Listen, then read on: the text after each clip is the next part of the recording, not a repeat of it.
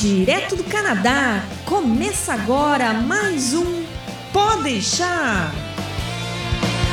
Saudações, humanos, e sejam bem-vindos de volta ao Podeixar. Eu sou Massaro Roche, falando de Era de Orwa, e procurar emprego para mim é. Não, não tem nada mais sacal nesse mundo. Eu sou o Beck, falando de Quebec, faz tempo que eu não caço emprego, mas é sempre bom saber como caçá-los. Eu sou André, tô falando de, de Vancouver e eu acho que emprego é uma coisa que a gente nunca vai deixar mesmo de caçar. Em algum momento da vida a gente vai precisar. Você ia dizer que você é de Osasco? Você começou com um O quando você falou agora há pouco. Quem é André falando de de O? Não, peraí. Oh, really? Aí eu não. Isso é um ato falho? É ato falho. Agora tem que pensar onde que é uma palavra, uma cidade que começa com O, que eu devo estar pensando nela para me mudar e não tô nem sabendo. Sei, eu só, daqui eu só conheço Ottawa e Oshawa e Oakville e Osasco não entra. Né? Nossa, você conhece um monte, então, né? Eu também conheço essas. E aqui eu conheço Okanagan, que é o Vale do Okanagan, né? Onde fica aqui. Muito bem. Então, pessoas, programa muito pedido por muita gente, muito procurado, não só por quem está vindo para cá, mas com quem já está aqui, que é a questão de achar um emprego no Canadá, ou, ou como diz o título, caçando um emprego no Canadá. Então, com, como você deveria procurar um emprego? Quais são ah, as técnicas, as dicas e os conselhos que você deveria seguir para tentar achar um emprego? Então, vamos discutir aqui com base em, nas nossas próprias experiências e também várias coisas que a gente procura por aí. Você aí que vai viajar, sabia que buscar atendimento no exterior pode custar alguns milhares de dólares? Então por que viajar sem contratar um seguro viagem? Quer seja turismo, estudo, trabalho ou imigração, você deixa a sua estadia muito mais segura e tranquila por menos de um dólar por dia. Isso mesmo, menos de um dólar por dia. Seguro Viagem do Canadá Agora e Energia Finances, um serviço aprovado e recomendado por quem já contratou e utilizou. Acesse agora o site canadagora.com/seguro e contrate o seu.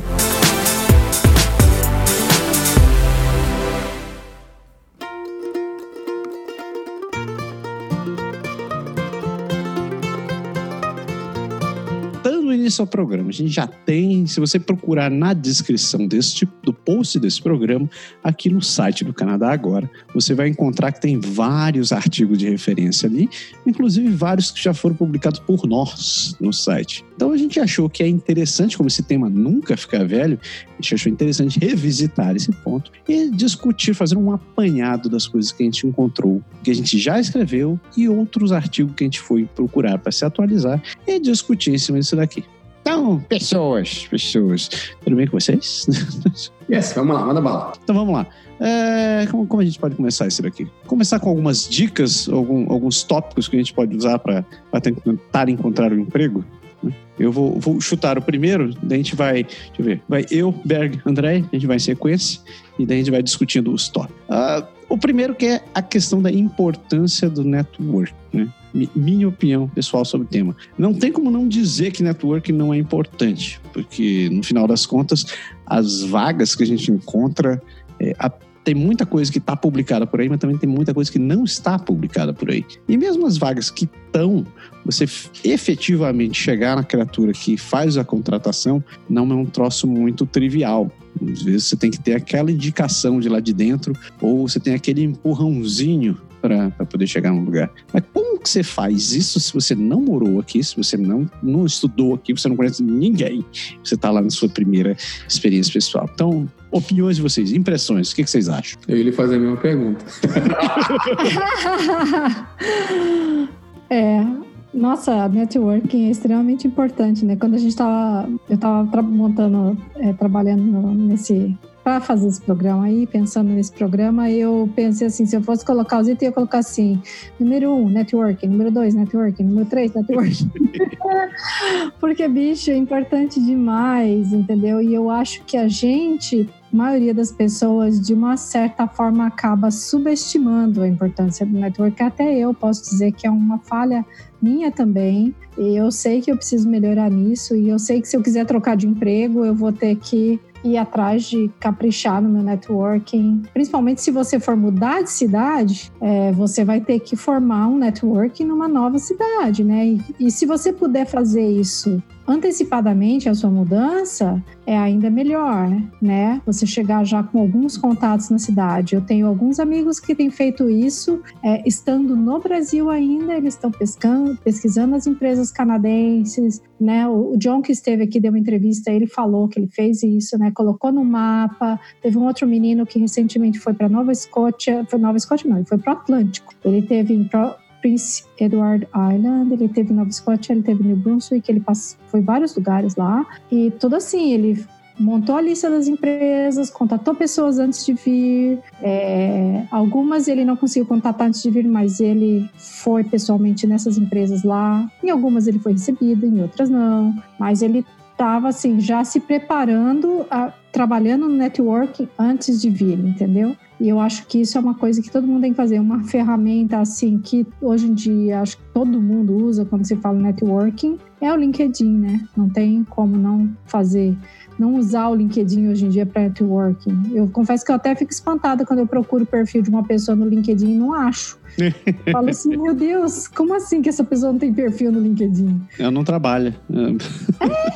E não só isso, tem que estar tá em, tem que estar tá em dia, né? Porque se você Sim. escrever o teu currículo de quatro anos atrás, ele talvez já não sirva tanto como referência para quem está procurando. Você falou exatamente isso. Você tem que aproveitar as redes sociais e tentar ver se tem associações, os grupos de Facebook, grupos de WhatsApp, sei lá, que tiver, e você ver se alguém conhece alguém que possa indicar a base. Eu acho que para quem não conhece nada nem ninguém, é isso, né? Você procurar. Outra coisa que pode fazer nisso é você procurar sites de associações, né? De conselhos, essas coisas responsáveis, nos locais que você pensa em morar e você tentar chegar neles e ler o que, que eles descrevem, ver se eles têm ofertas de emprego, olhar essas ofertas de emprego e saber o que, que elas estão pedindo, saber se você entra nesse perfil, tentar formar uma imagem sua disso e de você contactar e saber até você escrever para as pessoas de lá e dizer: Olha, eu sou da área, eu queria saber, eu estou querendo morar por aí, o que, que eu posso fazer para melhorar? Ver se alguém te responde. Porque às vezes você forma um contato, mostrando interesse, você forma um contato lá, você tem que pesquisar realmente. É, eu acho que você. O, o, a coisa que eu, eu acho mais importante na questão do networking é que você seja lembrado, né, de alguma maneira. Porque de nada, nada é, vai funcionar se você conhecer um monte de gente e esse pessoal não se lembrar de você. Né? Tipo, é, esse troço é importante, que eles consigam fazer uma associação daquela pessoa com aquela posição, com aquela oportunidade. Então, por exemplo, ah, concordo com vocês, são excelentes oportunidades, excelentes métodos de, de se relacionar. Eu incluiria ainda você participar de atividades que não necessariamente têm a ver com o seu trabalho, como, é, sei lá, comece um hobby, ou comece a fazer dança de salão, ou comece a fazer trabalho voluntário dentro de algum lugar, comece a visitar universidades. Universidades sempre tem eventos gratuitos que você pode ir e participar desse negócio uh, feiras de emprego. Feiras de emprego também são interessantes. Né? E, e, eventualmente, quem está procurando muito emprego acaba. Quem frequenta bastante feira de emprego, uma coisa que acaba acontecendo é que o recrutador acaba te reconhecendo uma altura. Ele diz: só você aqui de novo. então, tipo, eu acho que tem, é, tem. Essas são algumas maneiras que eu enxergo que são muito interessantes de você expandir o seu horizonte. E falando especificamente de TI, eu acho que uma coisa que ajuda bastante também é você participar dentro de uma comunidade de, de, de TI. Então, sei lá, comunidade de desenvolvedores de uma determinada linguagem, ou então comunidade de, é, sei lá, uma determinada tecnologia, etc, etc tem uma ferramenta hoje muito que eu acho fantástica, que é o tal do Meetup. Se você procurar uhum. no, no, no, seu Google Store, no iTunes Store, você vai encontrar o Meetup. Que ele tem Meetup de tudo. Tem assim, Meetup de amantes de quadrinho, Meetup de amantes de. São, são os grupos, né, cara? A galera que, que é fã, ou que participa, que gosta de alguma coisa, tem algum hobby, ou que tem algum interesse, eles vão atrás disso, né? E você é? falou, você falou de, de gente que assim, de você participar de grupos, participar dessas coisas, mas quando você tiver trabalhado pelo menos uma vez na área, é de você tentar se fazer conhecer dentro do seu ambiente de trabalho. Uhum. Especialmente se você teve a oportunidade de vir trabalhar aqui no Canadá, seja por um estágio, seja por qualquer coisa, se tiver um almoço de meio-dia do grupo, vai para o almoço. Ah, não conheço ninguém, não sou, eu sou tímido, não falo. Vai. Esquece isso, você vai lá no almoço. Tá? Você tem os 5 a 7 do trabalho, de grupo de e discussão de alguma coisa, você quiser, você vai lá, você tem que aparecer, você tem que aprender a dizer seu nome, de onde você é, o que, que você faz. Então, o pessoal começa a conversar e a gente, por ser estrangeiro, acaba sendo meio que, que. Tem um assunto de graça já, né? O pessoal faz enquete, né? Você vem da onde? Por quê? O que, que você gosta? O que, você faz? Por que, que você vem para cá? E tal. E aí você vai respondendo e vai jogando, vendendo o teu peixe ali um pouquinho. Você tem que fazer as pessoas lembrarem um pouco de você. A gente já tem, por incrível que pareça, uma vantagem, que o fato de ter um nome esquisito, né? pessoal acaba lembrando de você muito mais do que você lembra de nome de todo mundo. Então, se você se faz conhecer, isso é, é, é bastante interessante. Você tem que, o pessoal tem que saber que você é daquela área, que você é daquele coisa, para alguém tentar pensar em você quando for a oportunidade. Porque quer queira, quer não, networking é isso, né? Quando abre uma vaga de emprego, a primeira coisa, os chefes perguntam a galera de dentro, igual no Brasil. Vocês conhecem alguém que, que poderia ter interesse em vir para cá, né? Uhum. É a primeira fonte, depois vem o, vem o resto. É, e daí nisso falando que vocês estão falando de expandir, o Massaro falou de expandir para outras uh, áreas, assim, contato com pessoas não exatamente só da sua área. É, eu tenho pelo menos duas pessoas assim que recentemente conseguiram emprego porque estavam tipo uma estava trabalhando no caixa de supermercado aí aparece esse negócio essa conversa assim ah o que que você faz? não sei o que daí ah eu estou estudando interior design não sei o que e aí aquela pessoa que era um cliente assíduo da loja ah, já teve em mente na, na, assim, na, que, a, que, a, que a caixa do supermercado fazia interior design. E daí ficou sabendo que ia abrir uma loja de imóveis e não sei o que, já indicou. E daí ela já conseguiu um novo emprego, entendeu? É. Ela deixou de ser caixa do supermercado para começar a trabalhar numa loja de imóveis que estava abrindo na cidade. Ou então um outro amigo meu que fazia Uber e, e conversando com os clientes conseguiu ser indicado para algumas vagas, não foi para uma só não. Porque, ah, nossa, você é engenheiro, não sei o quê, tá trabalhando de Uber. Ele trabalhava de Uber na época do college, né? Uhum. E conseguiu entrevistas assim, porque a gente ficava naquela de você fica mandando mil currículos para você receber uma ligação para entrevista, né? Sim. Isso muitas vezes não adianta, né? Muitas vezes é jogar energia fora, né? Então, é. e energia numa coisa que não está sendo efetiva. Então, por isso o network é tão importante, né? É, é, o que muitas vezes acaba fazendo diferença. Eu só queria deixar um jabá aqui, antes de a gente ir para frente. Eu falei de TI. Se você estiver em Orwa, a gente tem um grupo de IT aqui em Orwa chamado o Brasil IT Orwa, que é o Brito. Né? A gente é um grupo fechado só para quem mora de, em Orwa mas que todos os meses a gente se encontra e organiza é, eventos de, de networking de profissionais de IT. E tem também um outro grupo que eu, que eu também sou, que eu administro, que é o Brazilian Canada IT, também no Facebook. A gente já tem mais de 5 mil membros ali. Ah, eu espero que a grande maioria esteja no Canadá aí. Mas é um grupo, então, além do grupo do Facebook, a gente também, também, também tem um grupo no Telegram. Então, se vocês tiverem esse grupo, entre lá. Vai ser um prazer.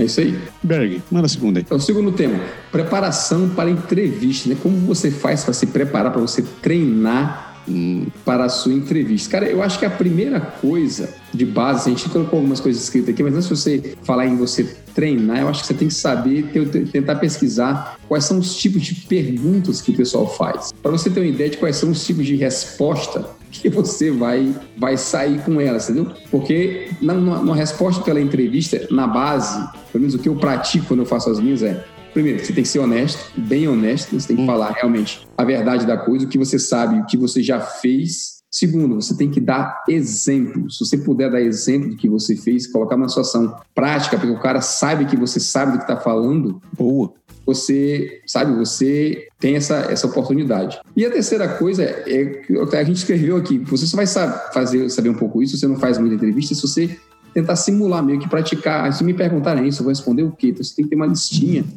para você saber, né? E se você vai fazer isso num outro idioma e é, por exemplo, a primeira vez, segunda vez, está no começo, né? Então, responde para você mesmo. Pega um papel, um computador, qualquer coisa, escreve a tua resposta para você saber o, quais frases você vai dizer, porque é meio que uma ciência, né? Assim, gente fala em entrevista parece, parece um bate-papo, mas se você for bem preparado, você tem chance de sair melhor. Quando você já tem domínio do idioma, aí é outra coisa. Você já vai, você já consegue explicar suas ideias, você já consegue puxar expressões e tal. Mas quando você não consegue, você tem que meio que hackear isso aí, fazer isso meio que, entre aspas, forçado um pouquinho, mas é o que vai te dar talvez uma, uma maior chance de retorno, eu acho, minha opinião. É, e nessa negócio é que quando a gente chega, muitas vezes você não sabe quais são os termos que eles usam para certas coisas que você tem que descrever, né?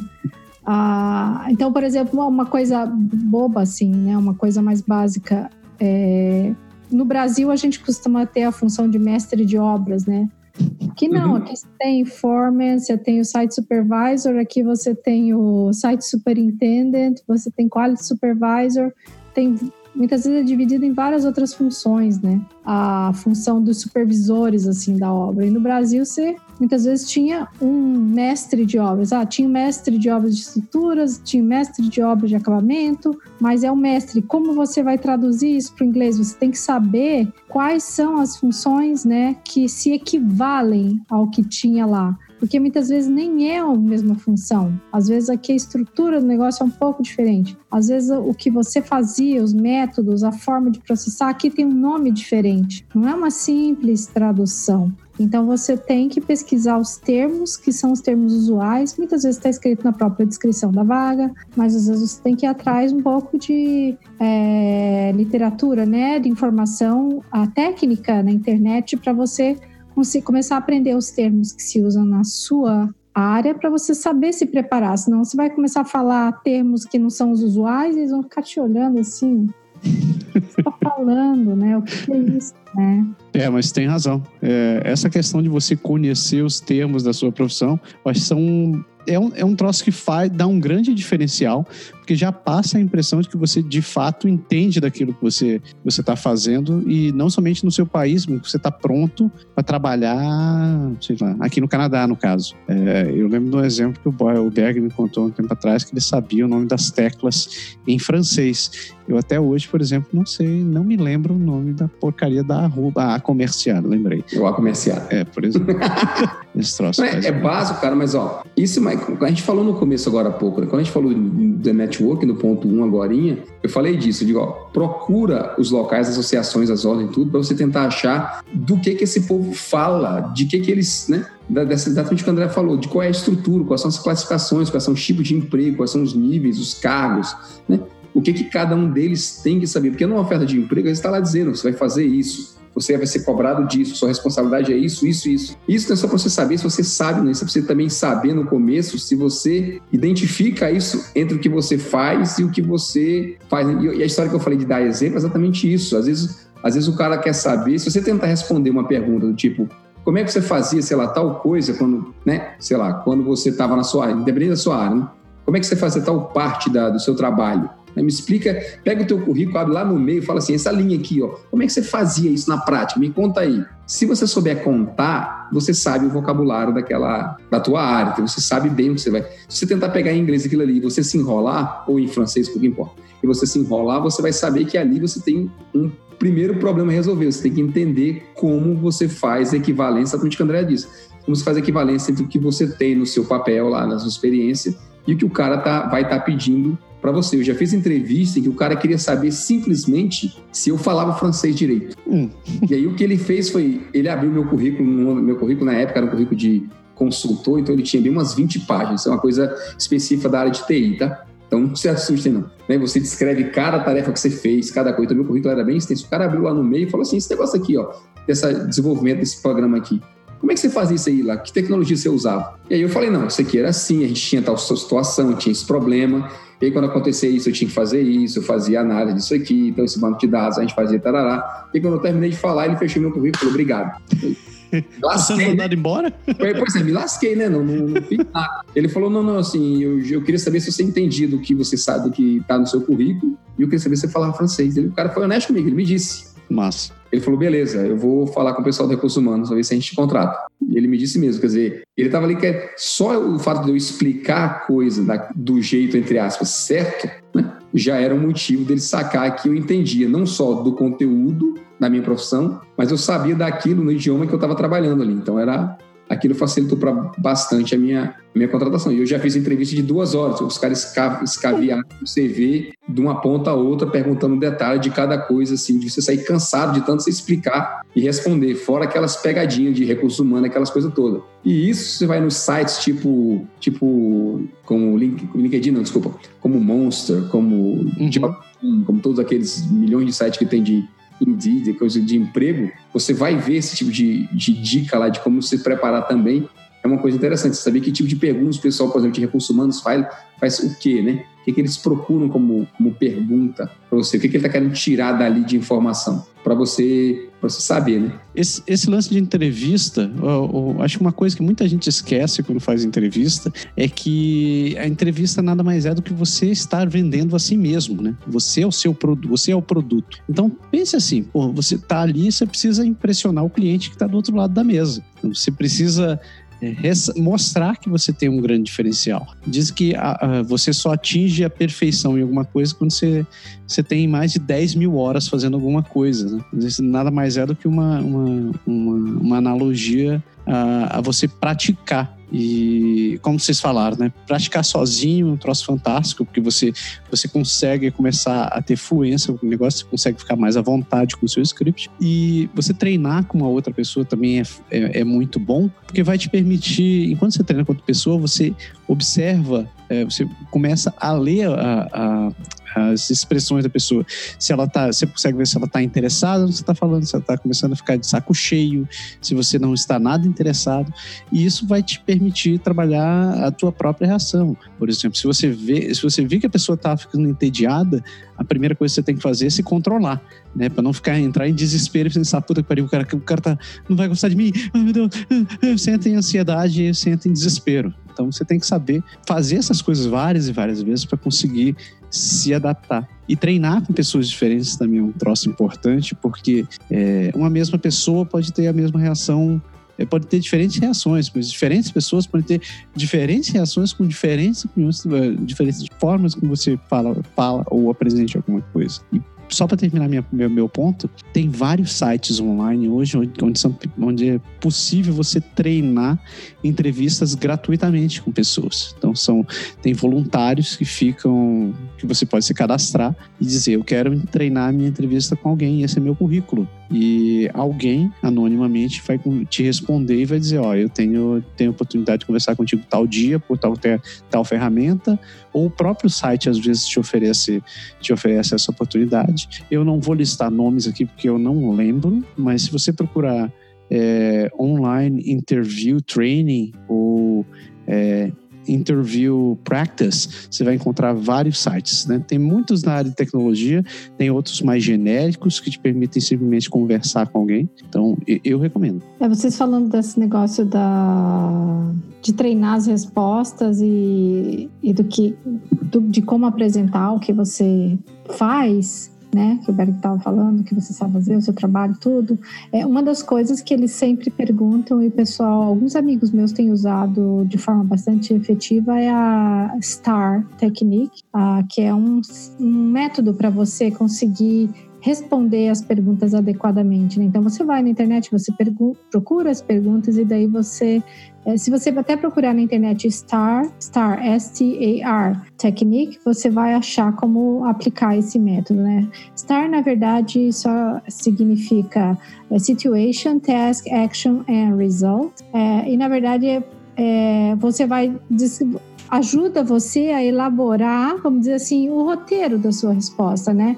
Ah, então você vai colocar qual foi a situação, é, porque muitas vezes eles pedem, né? Ah, descreva uma situação em que você teve um cliente que ficou muito bravo porque não deu certo, o produto não funcionou, como você tinha dito que ia funcionar, como você lidou com aquela situação, né? Então, aí você tem que criar, responder essa pergunta, como você vai fazer? Se você dividir nesses pedaços assim, ah, qual era a situação? Né, o que, eu tinha que fazer? Qual era o meu objetivo ali, né? Qual era a minha task, né? Era você deixar o cliente satisfeito, resolver o problema, né? Qual era o, qual foi a ação que eu tomei para aquilo? Qual foi o resultado que eu obtive? Então, se você começar a elaborar as suas respostas com essa técnica em mente, Isso ajuda muito na hora de você responder as perguntas. E alguns amigos meus que já usaram ah, falaram assim que é sensacional, que o resultado sim eles saem na entrevista se sentindo muito bem, assim, que eles realmente percebem que eles fizeram uma grande entrevista. Mas eu acho que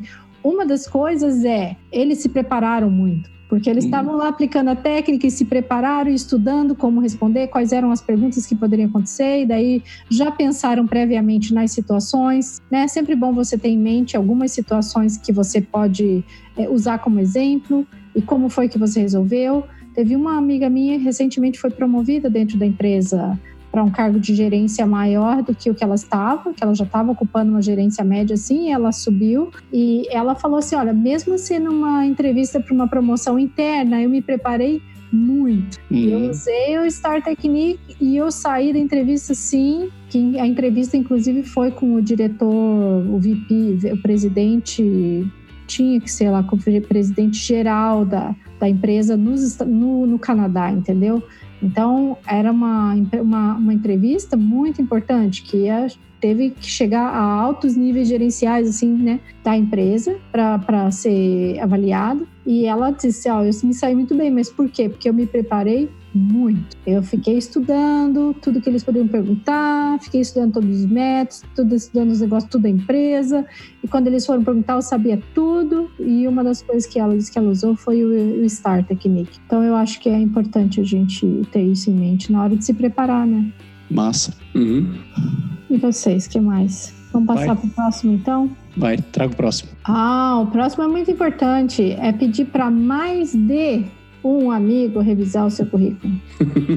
Por que, que eu já falo mais de um? Porque, por exemplo, já aconteceu de eu pedir para um amigo e ele me devolveu e falou assim: Ah, nossa, seu currículo tá muito bom, excelente, tá ótimo, pode mandar. Aí eu fiquei assim, porra, mas excelente, tá ótimo, tem um erro? Como assim que não tem um erro? Eu não sou tão boazinha, a gente não é tão boazinha que a gente não comete nenhum erro, né? Sempre você pode deixar escapar alguma coisa, então eu não me senti segura com aquela resposta e eu mandei para mais um amigo.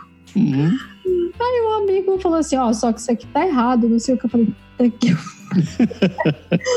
Aí eu fui lá pro primeiro amigo, falei, poxa, eu te dei para você revisar o negócio e você deixa eu passar isso aqui, meu, isso aqui era um erro grave, não podia ter passado, eu nem vi, né, e tal. E a pessoa, ah, mas nossa, eu olhei por cima, não sei o que, então, né? As pessoas têm jeitos diferentes de revisar as coisas, as pessoas têm é, níveis de exigência diferentes em relação às coisas, e muitas vezes um pega uma coisa que o outro não pegou. Então, é mais é importante pedir para alguém revisar mas é importante pedir para mais do que um revisar e não só um, né? Isso sim, depois que você mesmo já revisou mil vezes, né? Porque currículo é um troço que a gente está sempre revisando, melhorando, não sei o quê. Não tem como, não para, gente. Não dá para você pensar assim, eu vou fazer o meu currículo, fiz meu currículo, pronto. Não é assim, né? É uma coisa que eu acho que é meio fluido, né? Ele vai mudando assim o tempo inteiro, né? É, cara, currículo é um troço que você tem que atualizar sempre, assim. Pelo menos,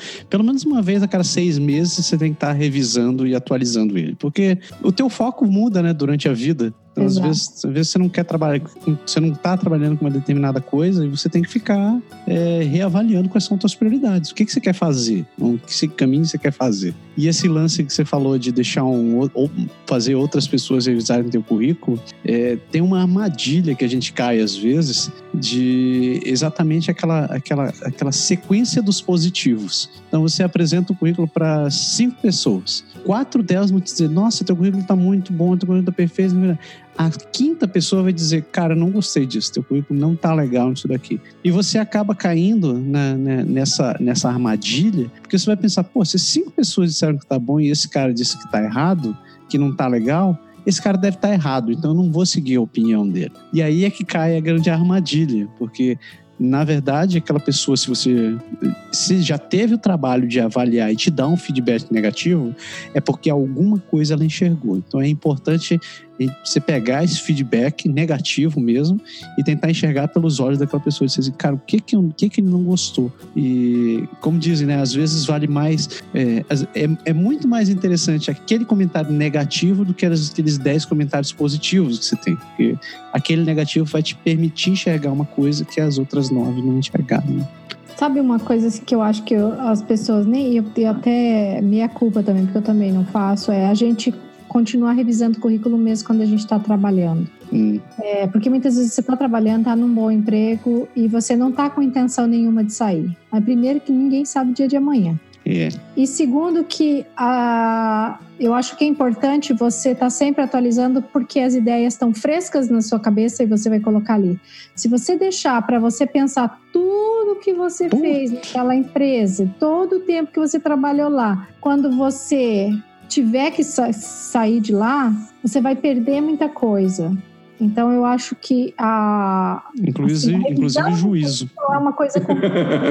Hã? O que você falou, Inclus- inclusive juízo você vai perder. É, exato. Então eu acho que é uma coisa assim contínua que a gente deve fazer assim continuamente, avaliar, revisar o currículo. Mesmo quem trabalha para o governo, sabe, Berg? Eu faço, eu, mas eu, assim, eu não fazia antes, não, eu te confesso, tá? Mas eu faço, ultimamente eu tenho feito, nem só por isso, porque às vezes você, dentro do- da tua própria profissão, dentro da tua própria área, daquilo que você já faz, como no meu caso, às vezes eu entro num projeto novo, às vezes é uma técnica nova, às vezes é uma situação diferente. Então é uma experiência nova que você adquire sem você estar nem pensando nisso. Então isso é, como a Sara falou, e você também, né? Você, você deixa para depois, para você lembrar do detalhe, então aquilo ali é interessante você manter. E hoje quem tem todo mundo, você falou, todo mundo tem LinkedIn, então o pessoal está sempre vigiando. Às vezes você nem quer mudar de emprego, mas vai que alguém te acha e fala, ah, você não gostaria de analisar aqui uma proposta e tal. Às vezes você nem está interessado, mas você vê, ah, isso aí, ah, às vezes você está lendo o que o cara está te falando descobre que você fez uma coisa que você nem lembrava mais e você põe no, de volta no teu currículo. E o currículo, assim, principalmente a gente que escreve em outro idioma, eu volto a falar disso, tem aquela preocupação de você, dele estar, tá, além dele estar tá no formato certinho, né? A gente sabe que currículo norte-americano é diferente do currículo sul-americano, né? Uhum. Currículo de consultor é diferente de currículo normal. Então, tem essas, essas nuances você tem que saber como é. E a segunda coisa é: será que eu respondi com o meu currículo a intenção que o cara que está me oferecendo emprego está querendo? Será que eu coloquei o que ele quer saber? Tá? E para isso você precisa da terceira coisa, que é se preocupar se você tem as, as, as boas expressões, né? Como os caras falam isso no outro idioma, né? Você, como é que eu, como é que o cara que faz isso, ele escreve isso no currículo dele, entendeu? Às vezes, o que eu faço às vezes quando, quando eu preciso mudar alguma coisa é eu peço o currículo emprestado de dois, três amigos. Tá? É. Não para copiar o que eles fizeram, tá? Uhum. Mas para copiar o que eu estou procurando e que eu achei como eles botaram no deles e que eu analisei que era melhor do que a forma que eu tinha escrito antes. Mas até para quem está no Brasil, isso é bem útil, assim, se você, mesmo que você não vai copiar de alguém, mas uh, porque a gente não sabe como montar o currículo ainda, olhar o currículo de alguém ou o LinkedIn de alguém que trabalha, que desempenha a mesma função que você deseja desempenhar com você, Uhum. né? Exatamente isso. Assim, eu já vi casos aqui de gente que, tem medo de emprestar o currículo, porque você empresta a pessoa clona teu currículo e vai usar por aí sem, Pronto. sem ser ele. Mas, na verdade, é exatamente o que você falou. Se você achar uma forma melhor de dizer aquilo que você está tentando dizer e você não sabe direito, Uhum. eu já fiz várias vezes isso, isso com amigos aqui, a gente ajudando pessoas aqui, e alguém fala assim, cara, tu dá uma revisada no meu currículo? Eu falei, tá, tudo bem, eu te ajudo. Eu peguei o currículo para revisar, mas é de uma área, apesar de ser dentro da informática, uma área que não é a minha. Então eu não tenho exatamente a fina, o fino detalhe, né, de como naquela área os caras dizem aquilo. Uhum. Eu, eu peguei três amigos meus que trabalham na área, falei, cara, me manda teu currículo para dar uma olhada. E aí, quando eu fui procurar aquela descrição daquele tipo de trabalho, eu falei, ah, cara, é assim que esses caras falam isso. Tá, eu pensava que era isso, não, é assim que eles falam. E aí eu pegava exatamente isso e eu copiava exatamente daquela forma, ou dava uma adaptada, dependendo do, do que o cara fez, do que eu estava escrevendo, mas eu, pelo menos eu entendia qual é o jargão correto daquela, daquela profissão, porque não é, não é fácil você fazer. né? Já, já essa história, por exemplo, que a gente fala muito aqui de norte-americana, de você adaptar o seu currículo para oferta de emprego, você imagina, se você vai mandar cinco ofertas de emprego diferentes, teoricamente, você teria que ter feito cinco currículos diferentes. né? Nem que eles fossem 95% iguais, mas tivesse 5% ali que fosse direto, que é a tua base, mas 5% que talvez responda a principal solicitação de quem está te contratando. Né? É. É, cara, acho que a gente podia fazer um programa inteiro falando de currículo e dicas É, sobre currículos aqui. É, eu acho que sim. Montando Então é, é, é bem isso. Essa revisão, essa revisão é interessante e eu, eu- eu concordo plenamente com o que o Massaro falou. Às vezes, quando a pessoa te diz que tal coisa não tá legal, mesmo que você tenha 50 que foram positivos, vai olhar o negativo, porque às vezes ele viu uma coisa que os outros não viram. Isso não é só para currículo, não. Isso é pra, você escreve um e-mail para alguém e a pessoa te acha, você manda para cinco pessoas diferentes e cada um entende uma coisa diferente. Então é, é, bem isso. Como é que é? Não tenha medo de pedir ajuda, né?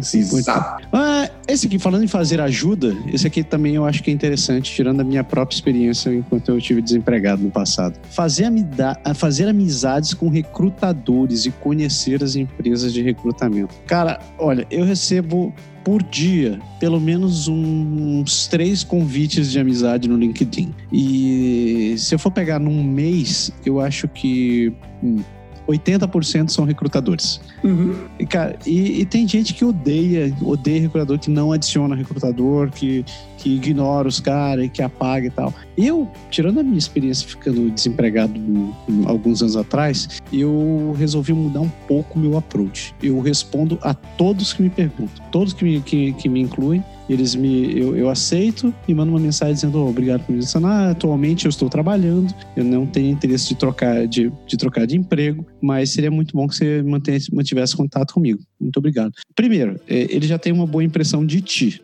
Como a gente Uhum. falou agora há pouco, a gente não sabe o dia do amanhã. E é bom manter essa, essa, essa abertura com eles para verem que, de fato, pô, você é um candidato que pelo menos tem afinidade, consegue ter. Nesse mundo onde se fala muito de tecnicidade, ter esse soft skill de ser um pouco mais approachable, né, mais acessível, eu acho que faz uma grande diferença. Então, e, e- e outra coisa, por que que eu acho interessante você ter amizade com o recrutador? Cara, eles geralmente são os caras que recebem toda a quantidade de vagas que estão no mercado. Então, você não vai receber tanta vaga assim, mas eles vão saber de tudo que tá É a rolando. profissão deles, né?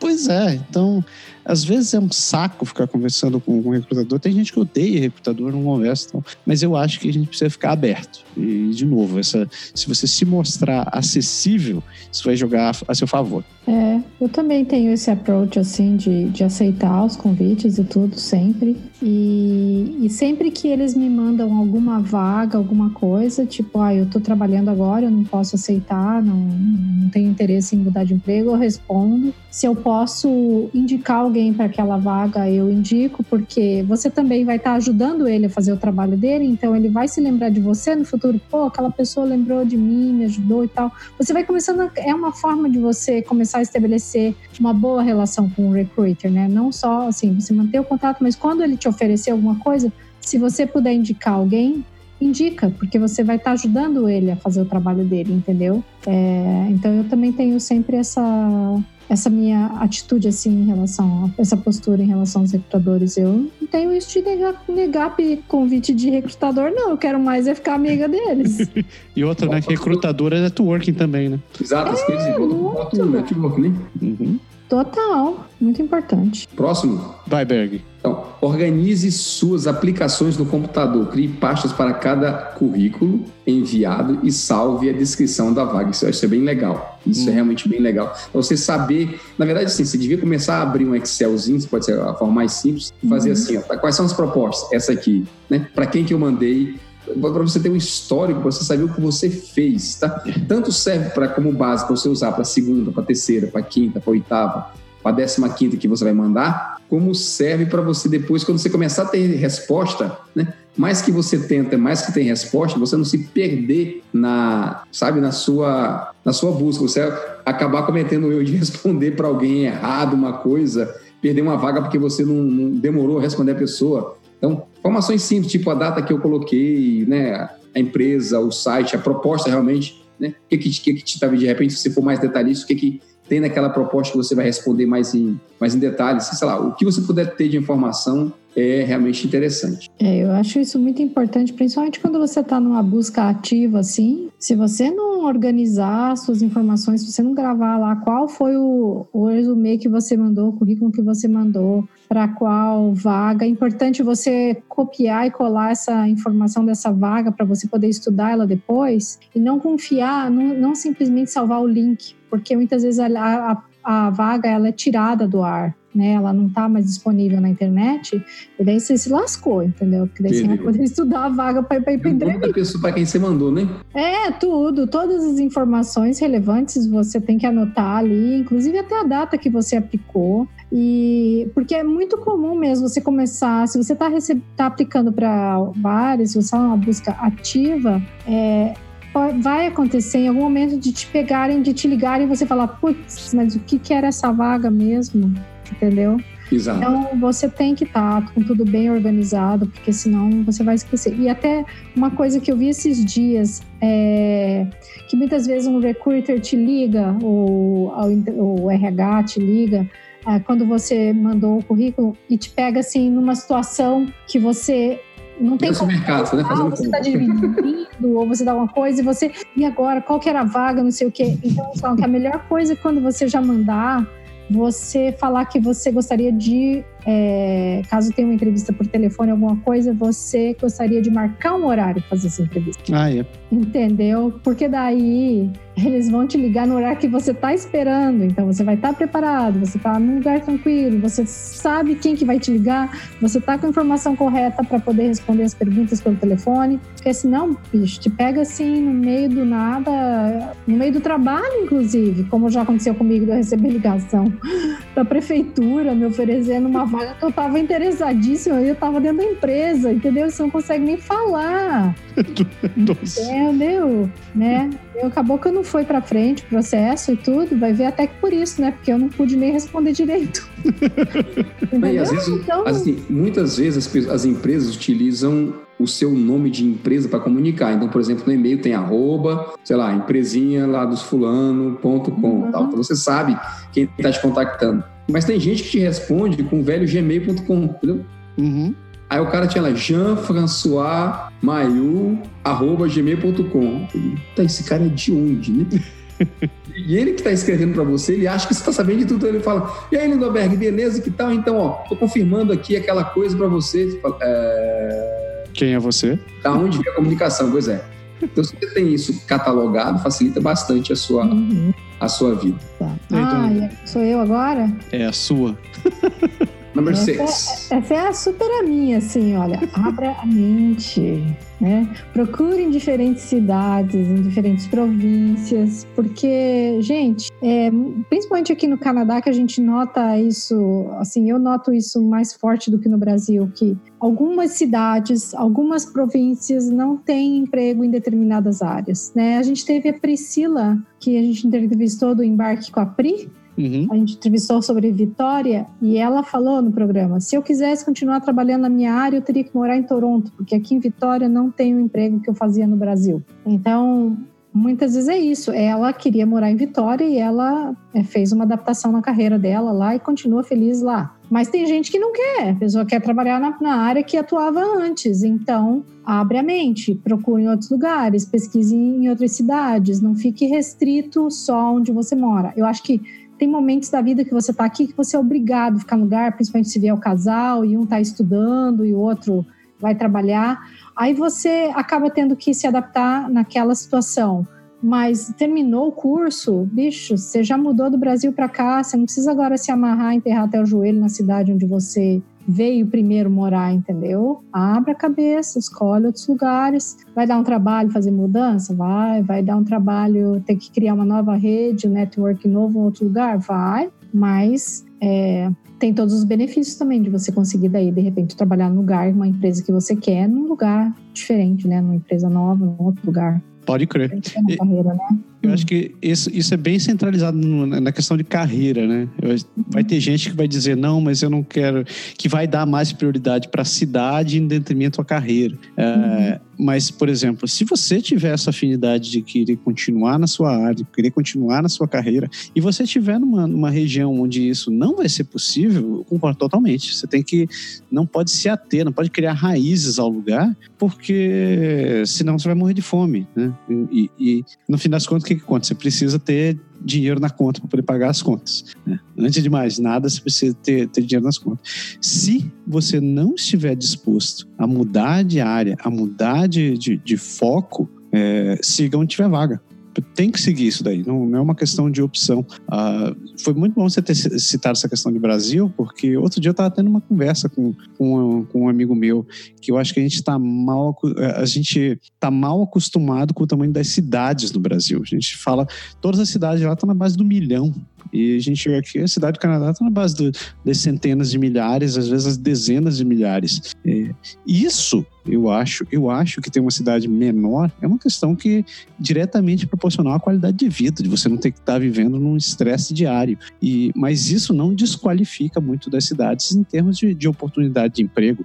A gente já entrevistou várias pessoas que moraram em outros lugares, como, por exemplo, o, a gente falou de Sherbrooke, a gente já falou de Windsor, a gente já falou de, de oh meu Deus, da Bridgewater, em Nova Escócia, e a gente viu que tem excelentes oportunidades de trabalho nessas cidades, e não são cidades que não chegam nem, em alguma delas não chegam nem na, na, no meio milhão de habitantes. E olha só, e, e, os próprios entrevistados que a gente conversou deram exemplo, diz que se eles tivessem ficado onde estivessem, ou tivessem ido para outro lugar, talvez não tivessem tido a oportunidade que eles tiveram. Então...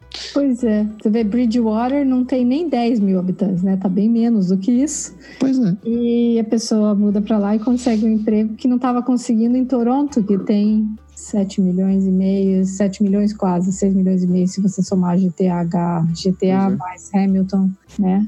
Então... Falando nisso, um abraço, Marcelo. Um abracinho. Um abraço, Marcelo. é isso aí. É isso aí.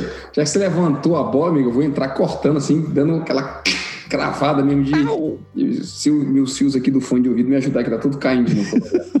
é, não, não, puxando a minha sardinha, não ignore o lado francês, tá? Especialmente se você quer vir para o Canadá, tá? Não pense que é, que é um absurdo, tá? Especialmente se você ainda não fala inglês, né? E aí, já que a gente está falando de profissão, vou fazer a seguinte pergunta, né?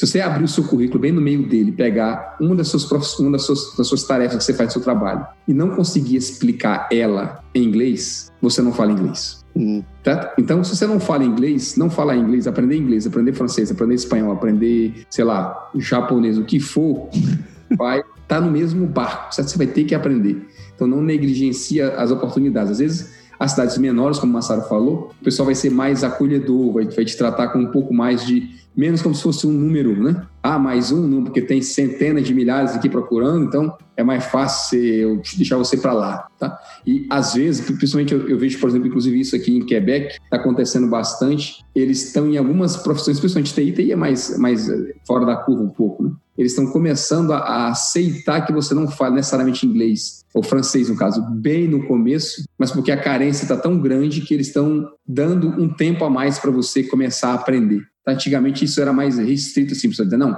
não fala, tá fora. Agora, para algumas profissões, eles já estão dizendo assim, ó, não fala, tudo bem, eu vou ver se eu consigo fazer alguma coisa. A empresa mesmo, ela dá o curso de francês, ela faz alguma coisa para tentar apaziguar. Então, não ignore. Bom ponto. É, essa daqui é interessante. uh, mude de nome se precisar. Parece escroto isso daqui, né? Principalmente quando você pensa em, em, em que o seu nome é a sua identidade. Mas é, eu iria um pouco além. Isso é uma questão do, do ambiente. Às vezes, o seu nome pode ser um fator complicador para você ser chamado. E, né, é, e eu vou falar um tema bem polêmico. Apesar do, do canadense, do Canadá ter toda essa questão multicultural, de abertura cultural, ainda tem, sim, pessoas de gerações mais antigas, por exemplo, ou mesmo que andou prosseguindo determinados hábitos que não tem muita afinidade com estrangeiros. Ou que, por exemplo, não gosta de, de pessoas que são muçulmanas, pessoas que são chinesas ou asiáticas, de modo geral, latino, etc. Então, se, por exemplo, você é um chinês e tem um nome chamado Xi Jinping, por exemplo, é, fica na cara que, que você não é daqui se você ser chamado para uma vaga que tem alguém por trás que não tem que não tem muita afinidade e essa é uma questão pessoal ela não tem muita afinidade com imigrantes ele vai olhar aquele nome e vai pensar não vou chamar esse cara eu não estou falando que todo mundo vai ter esse, esse, comportamento, que todo mundo tem discriminação em relação a alguém com, que é estrangeiro. Mas sim, existe gente que não gosta disso daqui. Então, uma prática que é muito comum, principalmente na Ásia, é você mudar o seu primeiro nome, então o seu nome pessoal. Então, digamos que se eu sou pegando o Jixin Ping de novo. Se o seu sobrenome for Ping, troque, troque o Jixin por John. Então, John Ping ou Michael Ping, whatever. Primeiro, isso vai se tornar, vai, vai, vai quebrar aquele impacto inicial você tem. Segundo, nem sempre o nome que você tem vai ser muito fácil de ser pronunciado ou lido, né? Como, por exemplo, alguns nomes indianos que têm 30 caracteres já só no nome no primeiro nome. Então que fica Pong. Então mude aquilo para Michael ou Paul, Jack. John. É, tipo, não é algo pejorativo, não é algo destrutivo. E eu, eu falei nas comunidades asiáticas, porque no Japão, na, Coreia, isso, né, na China, isso é muito comum. Você é conhecido pelo seu sobrenome né, nesses países. Então, o seu nome, o seu primeiro nome, muda muito. Você pode ter um primeiro nome na escola, um, segundo, um primeiro nome na universidade, um primeiro nome diferente né, quando você vai trabalhar. Você pode ter um nome diferente em casa. Isso é normal. Então, uhum. não se atente. Se isso for um, um problema para você, converse. Você só vai descobrir isso quando você conversar com pessoas que são daqui, que você praticar. Mas não se atenha a, a, a ficar com seu nome. Se for um troço muito complicado, mude, não tem problema. É. Isso não vai ser, não vai ser isso que vai, vai destruir a sua vida. Não, nossa, tem vários amigos que têm vários no, sobrenomes, né? Porque isso é comum no Brasil. Então, como aqui só tem geralmente um nome, um sobrenome, todo mundo passa o facão, vira nome, sobrenome e acabou, né, né, lindo? É, o meu, o meu, do meio, o meu nome do meio dançou. Eu fiquei só com o último sobrenome com o meu primeiro nome. E nesse primeiro nome a galera ainda cortou e me chamou de Linda. Lindo, é, né? Deu um branco. Qual é teu nome do meio? Você lembra, não? Porra, peraí, deu um branco agora. Lindo, você não é Otaviano, não. É, Otaviano, exatamente. É Otaviano, é verdade. É, cara, não dá. Com, com, muito nome, você é complicado. Nossos nomes são complicados, então é. não tem jeito. Mesmo, mesmo abreviando, mesmo fazendo tudo. Então, realmente, isso é, é uma, uma dica interessante. Eu já, eu já conheci gente que eu conheci um cara, eu acho que ele era de comunidade árabe, de algum lugar, e eu não sei se era o nome dele reduzido, se já era o nome dele mesmo, não sei. Mas era como alguma coisa como safe. Hum. E aí o pessoal tinha dificuldade de entender. E ele dizia assim, ó, eu lembro que ele, esse cara ele fez uma palestra uma vez pra gente, e ele falou assim, ó, você lembra do, sei lá, do. Acho que era do beisebol, quando o cara salva o lance lá, dá o árbitro faz safe. É exatamente isso. É exatamente isso aí. Pronto, meu nome é esse. Beleza? Todo mundo entendeu? Pronto, agora estamos conversados. Cara, eu faço piada até hoje com o meu nome. Sempre que eu faço uma apresentação em que meu nome está escrito na tela, está escrito lá Lindoberg, Gonçalves, eu sei que o povo vai ler aquilo ali que não vai entender. Não adianta. Por que você não bota só Lindô já? Ah, eu, eu não boto, mas aí eu vou, eu já, eu já aprendi, ó. Eu escrevo, eu escrevo que isso aqui fica do tamanho da tela, certo? Ó. Aí eu vou lá e faço assim, ó. Tá vendo tudo isso aqui? Lindo. Eu boto os dois dedos assim, ó. Pego lá. Basta você me decorar por isso aqui, tá bom demais. O pessoal acaba, acaba aprendendo. É um bom demônico. Cara, mas assim, não, nem o pior, cara, a gente, a gente, brinca, mas ó. Imagina você pedir uma pizza, né? Aí você liga pro cara, o cara fala, ah, nome de quem? Né? Nome de quem? Se eu for falar Lindoberg, cara, não vou falar Gonçalves, alguma coisa assim, eu vou matar o pobre do, do, do cara pro celular. Vai estar tudo menos o meu nome. Aí eu é. falo Lindo, L-I-N-D-O. Aí o cara fala, ah, aí o cara escreve lá no outro, pronto, ficou fácil. E ainda tem gente que eu falo assim, Lindo. O cara fala, ah, como assim? Eu falo lind, Lindá, eles conhecem aqui, tá? Ah. Aí eu falo Lindá, mas com O no final. Ah, é, é, o, exemplo do café acontece comigo, da pizza. Sempre, sempre que isso acontece, assim, qual o nome? Eu, uh, Max. Max, Max. É, é, mais fácil. Porque não adianta, cara. É, é, assim, é, um, é uma, entre aspas, uma pequena desvantagem por um lado, porque você vai viver se explicando a vida toda. É. Mas uma grande vantagem, às vezes, por outro, porque como é diferente, todo mundo vai lembrar. Justo. Você justo. acaba não, entendeu? Sim, se você puder aproveitar em cima, capitalizar em cima e fazer um marketing, você faz nem que seja com uma piada, com alguma coisa, mas se capitalizar em cima, todo mundo vai lembrar seu nome. Se as pessoas lembram do seu nome, ajuda no network. Verdade. Uhum. Né? Vai lá, lindo. Sou eu agora de novo? Então vamos Sua lá. vez. É... Saiba sair, eu acabei de falar, ó, saiba se vender de forma efetiva, mas sem exageros nem mentiras. A gente já falou um pouco disso, é, acho que foi verdade. Sempre falar a verdade, especialmente quando você não fez, não sabe. Tá? Não é vergonha você dizer que não sabe, mas que você é capaz de aprender e capaz de fazer, ou que você fez parecido, mas não exatamente daquele jeito, e você, ou trazer um outro exemplo, ou você até perguntar, você está falando exatamente disso aqui, né? Uhum. Para eu ter certeza que eu vou falar, eu vou falar besteira no que eu vou te responder. Né? tudo isso faz parte de, de, uma, de uma boa entrevista. Eu acho que saber se vender da forma certa é importantíssimo. É, e mentir jamais, né? A gente já, já viu algumas discussões assim, entre amigos, porque alguém falou lá, ah, mas ah, eu não sei fazer tal coisa. Ah, mas daí você mente. Como? Não. não, não posso mentir. Ah, mas se você não mentir, você não pega a vaga. Fala, bicho, não dá para ser assim. Né? Fala isso, olha, eu ainda não sei, mas eu estou aprendendo, tenho facilidade de aprender, tenho planejamento tal, tal, tal para aprender, fazer, entendeu? Não, já, eu já, já tive é... alguma noção sobre isso, mas não sei mexer efetivamente, então, né? Não dá para falar, eu sei, e nem no currículo e nem na entrevista, de jeito nenhum. Inclusive, você pode, na entrevista, fazer. Tipo assim, a te pergunta uma coisa, você não entendeu exatamente, fala, desculpa, é, eu não sei exatamente o que você está perguntando. O que é que você quer dizer exatamente com a sua pergunta? Você está falando especificamente de qual tema? E o cara fala disso, disso e disso. Aí você pode dizer, olha, isso aí que você está falando, eu nunca fiz assim, mas eu já fiz isso aqui assado, eu já fiz isso aqui assim. Ou então, normalmente eu não sei, eu nunca trabalhei com isso, mas se isso é realmente necessário, eu posso ir atrás, eu vou aprender, não, não tenho problema nenhum em, em me adaptar ao seu contexto. É, isso fica ruim para você, isso pega muito, muito mal para você se você não te, não manjar, uh, se eventualmente você for contratado e tiver que trabalhar com aquilo que você disse que manjar. Aí, velho, o, o barquinho caiu. E ainda mais com uma coisa que você não gosta, né, cara? Imagina. É. Você falou é. que sim, aí você cai numa, numa área lá que a negada te bota e você, pô, vai odiar aquilo ali. Putz. Exato. Recentemente a gente entrevistou o Ricardo e ele falou exatamente isso, que na entrevista, acho que tinha sei lá quantas pessoas, acho que eram quatro que estavam entrevistando ele logo de cara, e aí, na verdade, ele falou que tudo que eles perguntaram, a pessoa que era da área técnica perguntava assim no detalhe de como que usava tal programa, se ele já tinha feito isso, isso e aquilo, não sei o que. E ele falou assim: quando eu comecei lá, na primeira semana eu tinha que fazer tudo que ela tinha me perguntado na entrevista. Se eu uhum. não soubesse, eu tava lascado. Nossa, ia ser uma furada, cara, terrível. É quando você tem quando você tem um técnico na sua entrevista que os cara, o cara, aquele cara tá ali para saber exatamente se você sabe do que ele vai, do que eles fazem lá para poder porque é para aquilo ali que eles vão te contratar, com certeza. Ah, sou eu não.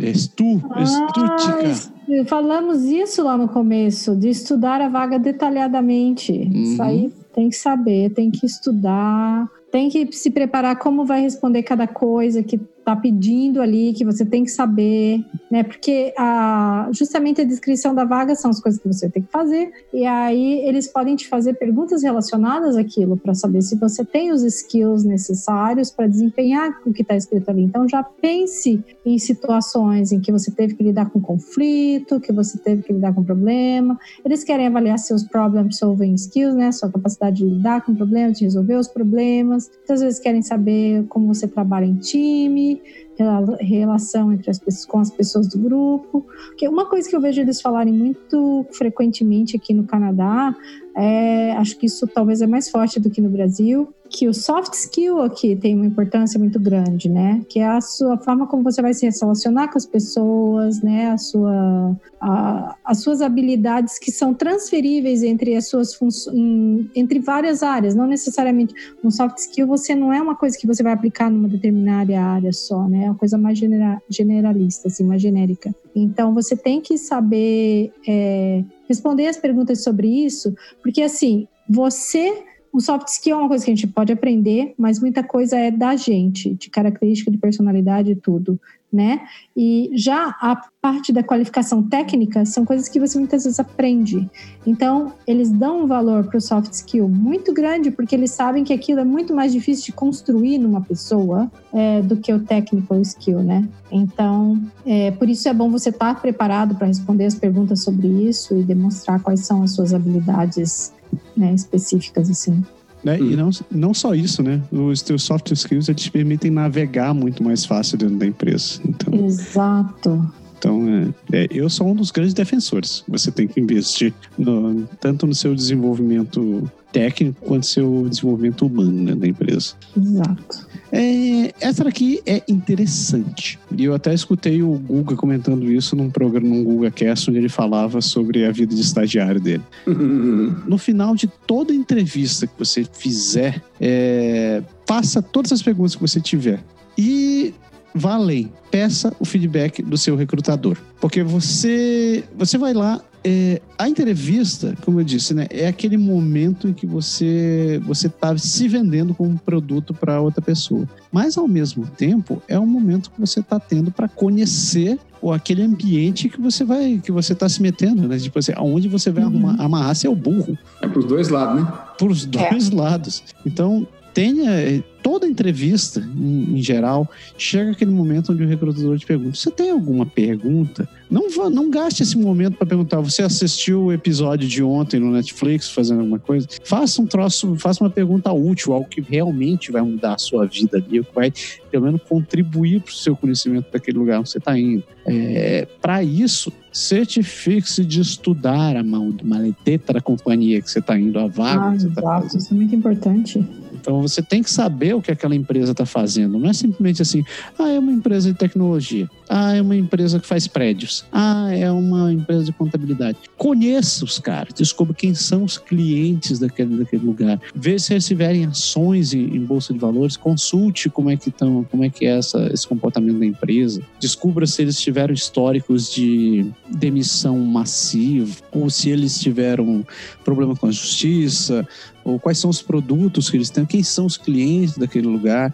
E, e procure, além disso, se você tiver curiosidade, pergunte: ah, se vocês têm algum programa de acompanhamento para, para funcionários, se você tem algum. É, como funciona a questão de resolução de conflitos na empresa? Vocês já tiveram problema com pessoas de, de é, problemas de abuso, de aqui tem o tal do harassment para tudo, né? Que é o, o uhum. abuso moral e o abuso sexual. Uhum. Pergunte sobre essas coisas. Se você, se você é, assédio assédio, obrigado. Verifique se a empresa tem, tem uma postura condizente com os seus valores pessoais também. Então, se Sim. você for, por exemplo, se você for uma pessoa defensora dos animais e você trabalha com uma empresa como. E agora, nesse momento, eu vou quebrar completamente a possibilidade da gente fazer qualquer anúncio ou qualquer patrocínio com essa empresa. Se você tiver valores de, de defesa dos animais e você for trabalhar na cana da Gus, por exemplo, você vai estar uhum. simplesmente jogando no chão todos os seus valores, né? Sim. Então, verifique se, se essas coisas são, são de acordo com o que você faz. Aproveite fazer essas perguntas quando você conversa com esse entrevistador. E, de novo, se não der certo, ou se simplesmente a entrevista terminar, peça um feedback para o entrevistador. Pergunta para ele, pergunte para ele como eu me fui, né? O que, que você achou que, que você acha que, o que, que você esperava de mim nessa entrevista, o que, que você achou interessante no meu currículo, o que, que pode, o que chamou, o que chamou a atenção de você, o que mais chamou a atenção, o que foi menos interessante e etc, etc. Isso vai servir de base para você é, ter uma ideia de como foi a sua entrevista, fazer aquela análise presencial e vai te preparar também para para possíveis outras entrevistas no futuro. Você tem que Sim. saber aquilo que você foi bom, aquilo que foi legal, não teve resultado tal. E, e, quando você lê a oferta, cara, tem coisas que às vezes você não entende, né? Então você pode aproveitar também para perguntar. Então você pode perguntar, inclusive, tipo, o que, qual vai ser exatamente assim, em detalhe, o que, que eu vou fazer nesse, nesse, nesse trabalho. Você pode, eu, por exemplo, eu sempre perguntava é, se tinha alguma coisa que eu respondi nas últimas perguntas que não ficou realmente claro. Né? Se tem uma, mais algum detalhe que eles queiram saber sobre algum ponto que eles que eu talvez tenha sido muito muito resumido na minha, na minha resposta, porque às vezes o entrevistador ele fala, ah, tá bom, e ele anota aquilo ali e fica por aquilo ali. Hum. Nem se você não quer saber de mais alguma uma coisa, e às vezes na proposta, por exemplo, o cara fala assim, ah, nós temos vantagens sociais disso, daquilo. Se não ficou claro para você o que é exatamente, pergunta. Né? Você tem o direito de perguntar, né? Tipo, tá, como é que funciona as férias, como é que funciona o plano de carreira, como é que funciona, sei lá, os auxílios, as vantagens sociais que eles dão. Exato. Se você quer saber mais, né, como eu sempre digo, tipo, é, se eu, eu tenho, eu, se você é uma pessoa que gosta de, ter intenção de subir na carreira, como é que que eles favorecem aí a, a, a, as promoções, qual a política da empresa para chefia, para você virar chefe um dia, sei lá. Se tem um monte de coisa que você pode querer saber sobre a empresa, e você é a hora de você perguntar, porque depois você não vai mais saber. Uhum. Quando o cara te chamar para contratar ou para não te contratar, já está feito a coisa, né? A decisão está tomada, você vai dar o teu sim ali sem saber das coisas, no que está entrando. É, eu acho, eu, eu tinha visto um artigo num, num, site chamado The Letters, eu gostei bastante das perguntas que eles tinham colocado lá, tinha 10 perguntas, mas eu tinha selecionado umas assim que eu achei muito interessantes, é, que talvez até vá perguntar no futuro, né? eu posso ter a minha oportunidade de perguntar, né? É, é. Ah, ah, fale sobre o seu ah, funcionário mais bem sucedido, né? O que, que eles fazem diferente para ser mais bem sucedido, né? Ou é, por que que você entrou trabalhar para essa companhia, né? Isso é uma entrevista, essa é uma pergunta que pode ser feita naquelas informational, informational interview que você às vezes pode usar para fazer networking, é, para você justamente entender por que, que aquela pessoa entrou para a companhia, é, para você entender sobre muitas vezes sobre a cultura da empresa, a pessoa vai falar, a pessoa vai falar o que, que ela viu de positivo naquela empresa para ela entrar. Então eu acho que isso é uma oportunidade assim bem interessante de aprender mais sobre a empresa, fazer uma pergunta assim, né? Também fazer uma pergunta, como vocês falam, o que é esperado do trabalho, né? O que você espera que eu, é, quais são as funções, o que, que eu vou ter que desempenhar, quais são as, é, as atividades que eu vou ter que desempenhar. E principalmente nos primeiros 60, 90 dias, porque você aí está preparado para você saber o que, que logo de cara você vai ter que mostrar de resultado, né? E também sobre quais são as possibilidades de crescimento dentro da empresa. Eu acho que são coisas bem interessantes. Principalmente assim, quanto às oportunidades de crescimento dentro da empresa, para quem, como a gente, muitas vezes vem do Brasil já com uma boa experiência, mas você está procurando emprego mais entry level aqui, você precisa saber se você tem oportunidade de crescer dentro daquela empresa, né? De acabar aproveitando a sua experiência que veio do Brasil para crescer naquela empresa. Porque se for uma empresa muito pequena que você, logo acima de você tá o dono, você vai ficar fazendo aquela coisa tipo, ah, um CAD, né, um drafter, drafts person, que eles falam aqui, né, um CAD designer lá, você só vai ficar trabalhando com desenhando, desenhando e você não vai ter oportunidade de crescer. Então, será que aquela empresa é mesmo a empresa que você quer entrar e trabalhar? Você entendeu? Porque ah, o que vai acontecer é que no futuro muito próximo você vai se sentir frustrado se você quer crescer e você perceber que não tem para onde. Isso aconteceu na primeira empresa que eu entrei, você entendeu? Que eu de repente eu vi que eu falei, pô, mas logo aqui acima de mim tá o dono, eu não vou ter para onde crescer. A hora que eu aprendi tudo que já foi. É, já cheguei no topo. Hã? Não vai poder nunca tomar o lugar dele. Não, não é. tem como você tomar o lugar dele, né? Então, você, depois de alguns meses naquela função, se você começar a fazer uma atividade repetitiva, você vai se sentir frustrado, você vai querer sair. Ok, valeu a experiência, valeu como primeira experiência canadense, não sei o quê. Mas, se você tiver oportunidade para você entrar numa empresa onde você tem oportunidade de crescer, melhor, né? Eu acho. Boa. E a última dica desse programa aqui, essa aqui tem muito a ver com tudo que a gente faz. Use a internet a seu favor e cuidado com as postagens nas redes sociais. Mais a segunda parte do que a primeira. Por, ó, a primeira, a primeira parte eu, eu, vou dizer: pessoas, existe um negócio inventado não há muito tempo chamado Google. Ele é fantástico. Você hoje e ele tem algoritmos de inteligência artificial. É genial. Você coloca lá e começa a digitar assim: como fazer meu currículo no formato canadense. Cara, é impressionante. Ele vai fazer uma mágica e ele vai mostrar linkzinhos onde vão, onde vão ter páginas que vão explicar aquilo que você perguntou. É incrível, é genial. E ele funciona para outras coisas também, assim, por exemplo, quanto é o salário médio na cidade tal? Ou quanto é o desconto no meu salário em tal província. É mágico, é mágico, é, incrível. Viver em Toronto, né? Viver, custo de vida em Toronto. Tem trabalho na área de fulano de tal. É impressionante, ele, é incrível, incrível. Você falou desse negócio do, da, do salário, tem um site chamado Payscale, que é muito bom para estimativa de salário, né? Em qualquer lugar e tudo. O pessoal tem. De, pessoal que está olhando assim, disse, André, dá uma margem de erro de 2% às vezes. É. Então, vale a pena pesquisar. Eu gosto tanto do Payscale quanto do Glassdoor.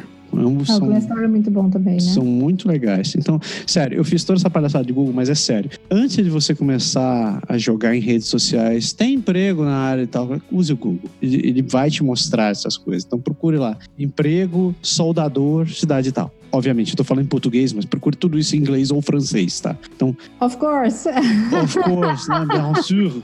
Então, comece a, a, pesquisar, use a internet a seu favor. Então a gente deu vários exemplos durante o programa aqui de ferramentas que você pode usar, de apps, de sites e de Escambau A4. Use isso a seu favor O LinkedIn tá aí, esse site de, de, de simulação de entrevista também estão. Tem um monte de coisa que você pode usar aqui hoje que não existia há 15 anos atrás, que não existia há 10 anos atrás. Hoje tem muita coisa facilitada por causa disso daí. E o segundo ponto, redes sociais. Muito cuidado com o que você posta em redes sociais. Você está expondo a sua personalidade. E sim, as empresas de recrutamento, as, os departamentos de RH vão olhar as suas redes sociais. Eles vão procurar o seu Twitter, o seu Instagram, o seu Facebook, o seu LinkedIn e vão ver o que você está fazendo.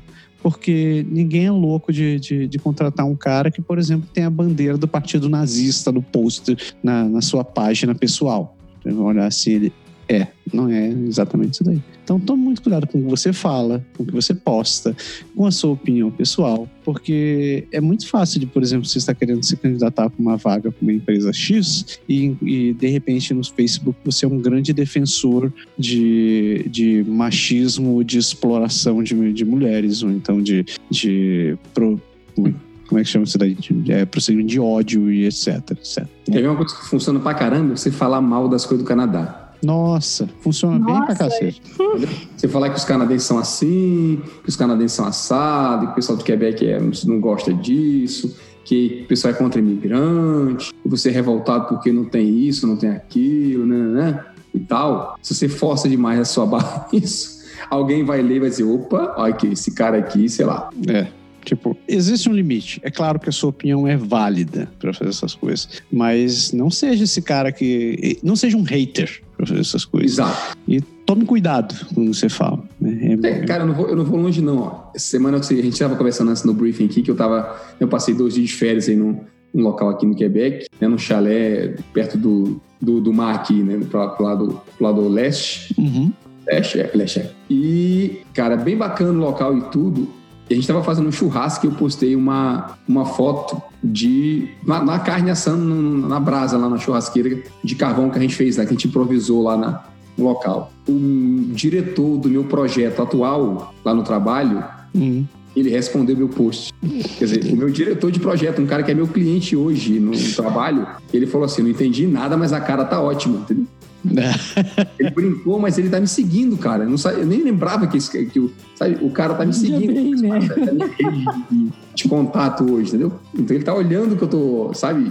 Diretamente, o fato da gente se conhecer, ele tá olhando o que eu tô fazendo. Antigamente eu não tinha muito isso, mas hoje em dia, o número de amigos que eu tenho no, nas redes sociais daqui ele não sei por que cargas ele tem aumentado bastante. Tanto que muitos dos meus posts estou escrevendo em português e francês. Uhum. Pra galera do outro lado entender também, para ninguém achar que eu tô sacaneando. Porque às vezes o pessoal, às vezes a gente faz piada, eu tava brincando com isso, mas às vezes simplesmente o fato de você fazer uma, tá dando uma risadinha aqui, eu falando uma coisa numa outra língua, a galera pensa que tá falando deles, entendeu?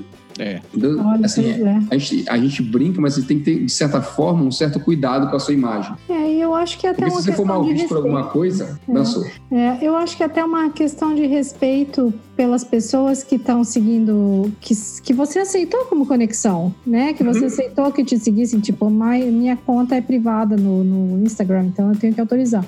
Se eu autorizei uma pessoa que não fala português, e aí agora eu só vou continuar postando em português, eu entendo que eu, de certa forma, estou sendo disrespectful. Uhum. Sabe, não estou tratando com o devido respeito com aquela pessoa porque eu estou deixando ela de fora.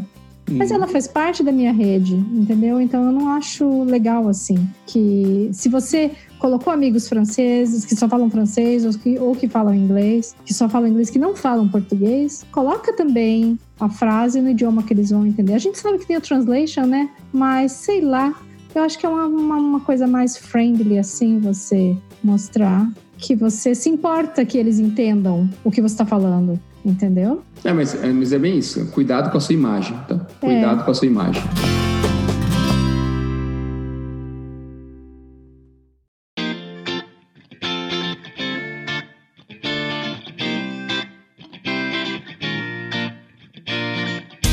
Pessoas. Chegamos no, no, final de mais um programa controverso e cheio de informações curiosas. Chegamos. é. Pois é. Antes da gente passar finalmente, dona André, você tem alguma coisa a dizer? Eu tenho. Eu tenho medo, medo. Como é? Hashtag medo agora. Ó, eu não sei se eu falo em português, em francês ou em inglês. Vamos lá. Nas três, nas três. Nas As três. três. Eu vou falar. O Ailberg me corrige, que eu aprendi uma expressão nova. Que va à la chasse perde sa place. Ela assim? É assim? Calma aí de novo. Que va à la chasse perde sa place. É, é, é exatamente isso. é. Aprender francês agora. Nossa.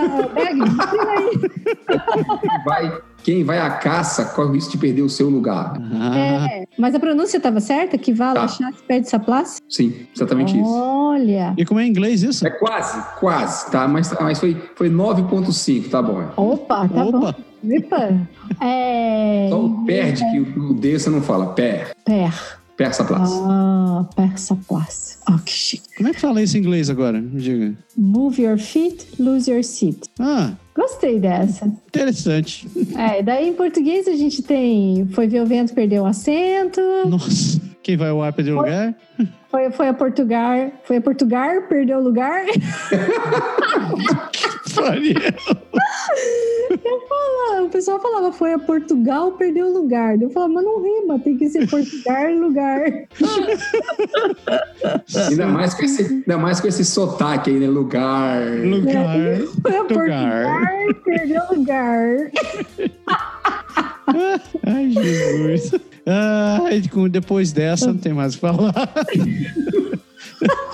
Pessoas, espero que vocês tenham gostado do programa. É, a gente tentou colocar aqui um apanhado de dicas que a gente acha interessante. É óbvio que tem muito, muitas outras informações que você tem que levar em consideração é, quando você estiver procurando um emprego, mas esses pontos são, são úteis, independente da situação que você tiver, porque inevitavelmente você vai passar na sua frente quando você estiver procurando. Novamente, a gente reitera que nós não, não somos consultores de imigração, também não somos recrutadores ou, ou trabalhamos com RH. Isso daqui foi baseado em cima de pesquisa e de experiências profissionais. A gente espera que vocês tenham uma compreensão disso e esperamos também um feedback de vocês a respeito do que vocês acham ou de outras opiniões que vocês têm. Exatamente. Tiver alguma coisa que a gente não falou que você achar interessante para contribuir, para ajudar a galera, escreva aqui, né?